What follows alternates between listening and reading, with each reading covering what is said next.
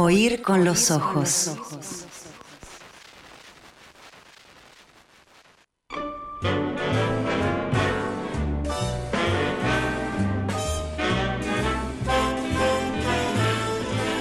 It seems to me I've heard that song before.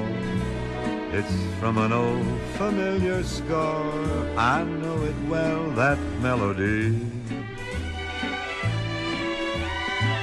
It's funny how a theme recalls some favorite dream, a dream that brought you so close. Ciudadanos, voy a hablarles de algo muy importante, un descubrimiento que acabo de hacer. He descubierto que la base de nuestra vida moral está completamente podrida, que la base de nuestra sociedad está corrompida por la mentira.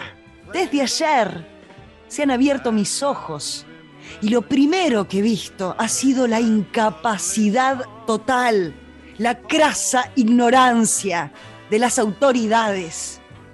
Me asusta la inmensa idiotez de quienes ostentan el poder. Los detesto. No hacen más que estropearlo todo.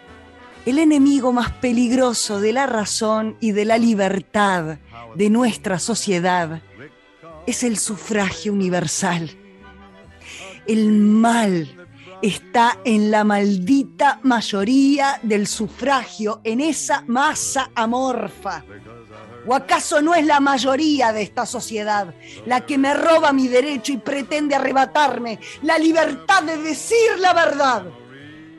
La mayoría siempre tiene la razón. La mayoría siempre tiene la razón. No, no. La mayoría no tiene razón nunca. Esa es la mayor mentira social que se ha dicho. Y todo ciudadano libre debe protestar contra ella. ¿Quiénes suponen acaso la mayoría en el sufragio? ¿Los estúpidos o los inteligentes? Espero que ustedes me concederán que los estúpidos están por todas partes, formando una mayoría aplastante. Y creo que eso no es motivo suficiente para que manden los estúpidos sobre los demás. Escuchen, escuchen. I know it well, that melody. En conferencia de prensa, el doctor Thomas Stockman y sus, bueno, muy fuertes descargos contra las autoridades, en primer lugar por su falta de respuesta ante un hecho, bueno, tan significativo y potencialmente de tanto riesgo para la población, y luego contra el conjunto de la población, ¿no? Por no reaccionar ante sus incansables eh, llamados de atención. Repasemos. Fue el pasado miércoles que se registró un sismo en Uruguay. Fue el miércoles, ¿no? Concretamente en el eh, departamento de Canelones. Aunque muchos montevideanos reportaron haberlo sentido. Un terremoto de una magnitud de unos 5 puntos, según confirmó el propio doctor Stockman. El investigador, para nada sorprendido, sostiene que en contra de la creencia popular, Uruguay cuenta con varios movimientos de este tipo en su historia. Y en conferencia de prensa, lo escuchábamos, eh, sostuvo que el tamaño del evento implica decididamente la necesidad de un monitoreo. Tenemos que tener el apoyo del Estado para poder proseguir con el avance del conocimiento de la actividad sísmica en Uruguay. Hoy no sabemos qué puede ocurrir en una localidad como Montevideo con una población muy importante, aseguró y añadió acto seguido los descargos que escuchábamos y que han sido objeto de debate todos estos días. Fuertes, sí, fuertes eh, descargos. Mm, he descubierto que la base de nuestra vida moral está completamente podrida, que toda nuestra vida espiritual está corrompida y que toda nuestra sociedad burguesa descansa sobre terreno pestilente, el enemigo más peligroso de la razón y de la libertad de nuestra sociedad es el sufragio universal. Dirán que solo quiero mis 15 minutos de fama, si así sucede, al menos habré cumplido con mi deber para con la gente, para con la sociedad. Aunque me llamen enemigo del pueblo. Se refiere, por supuesto, a haber avisado por su deber. Avisó Stockman. Fueron sí, algunas de las eh, frases de este investigador que más tarde dialogó con algunos periodistas que le consultaron, bueno, acerca de si se siente escuchado, si se siente, bueno, eh, en comunicación con las autoridades. Y dijo todo lo contrario. Hablé de un montón de cosas, de los riesgos, de las necesidades, y solo dos senadores me prestaron atención. El resto, y esta fue la frase del doctor Stockman, eh, boludeando con el celular. Y había uno que lo tenía ahí a un metro y medio, comentó.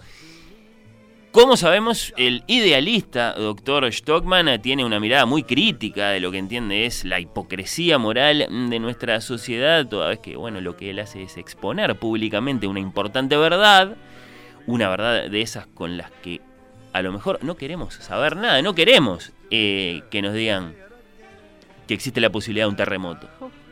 No queremos escuchar eso y bueno, podría estar sucediendo que en lugar de escucharlo, pues lo estamos castigando politizando la discusión, no tomándolo demasiado en serio, haciendo chistes.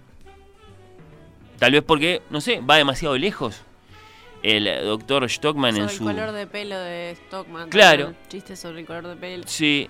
Eh, ¿será, ¿Será que va demasiado lejos en su celo por decir la verdad, por advertir acerca de este peligro con el que todo indica realmente estamos conviviendo, la posibilidad de un terremoto serio, de esos con consecuencias serias? Eh, es una pregunta posible, pero no le vamos a echar la culpa a él. Por el carácter de sus apariciones públicas, este investigador parece estar enfrentándose al poder político y a una parte de la opinión pública. Sí, algunas de sus declaraciones han sido objeto de reacciones más o menos ligeras, ¿no? Algunas de ellas de esas que sí, que echan las cosas a la risa. Por lo que sabemos, su propio hermano, Peter Stockman, el alcalde de la ciudad se ha enemistado con él a partir de este hecho, bueno, el terremoto de esta semana, los avisos de posibles nuevos eventos, el reclamo de más atención y apoyo. Es posible, en ese sentido, reflexionamos nosotros que, bueno, si pasan los días y no hay un nuevo temblor, la gente y también las autoridades se van a olvidar de todo este tema y se van a volver a preocupar por qué, por el inicio de la campaña, por Cabaña Nacional o en Boca. No sé si lo venís siguiendo ese tema eh, Majo. Imagino que un poco sí. Eh, Stockman se ha mostrado muy determinado a desafiar a las autoridades para que le hagan caso y parece muy esperable que eleve la voz, ¿no? Si siente que lo que tiene para decir es eso que, como decíamos, nadie desea oír si siente que se lo señala como a un alarmista, bueno, o como, o como a alguien que solo quiere notoriedad, ¿no? Bueno, sí es esperable que eleve la voz. Y en cuanto a los pasajes más fuertes de su conferencia, lo que escuchábamos, ¿no? Bueno, las mayorías no tienen la razón. Por ejemplo, ¿no? Un mensaje que podría entenderse como antidemocrático. Bueno, eh, parece claro que va por otro lado, ¿no? Que lo que realmente quiere decir es a ver si respetamos un poquito más el trabajo del científico, que es un personaje muy singular, que tal vez el sentido común no lo entiende tan fácilmente, pero que, bueno, eh, si, lo escuchamos, si lo proveemos de recursos, si lo, lo, apoyamos realmente en sus investigaciones, va a ser un aporte valioso. ¿Con qué música? Vamos a saludar a la doctora Stockman, enemigo del pueblo, según la ironía que se ha difundido en las últimas horas, bueno, eh, que está un poco loco.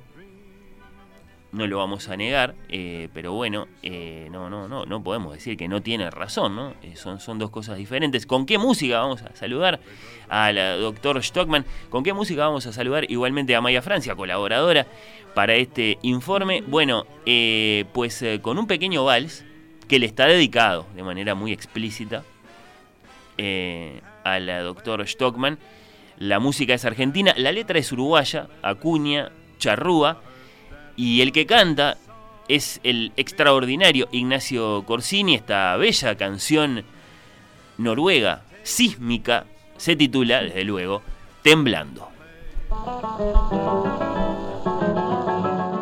Oír con los ojos. Temporada 7.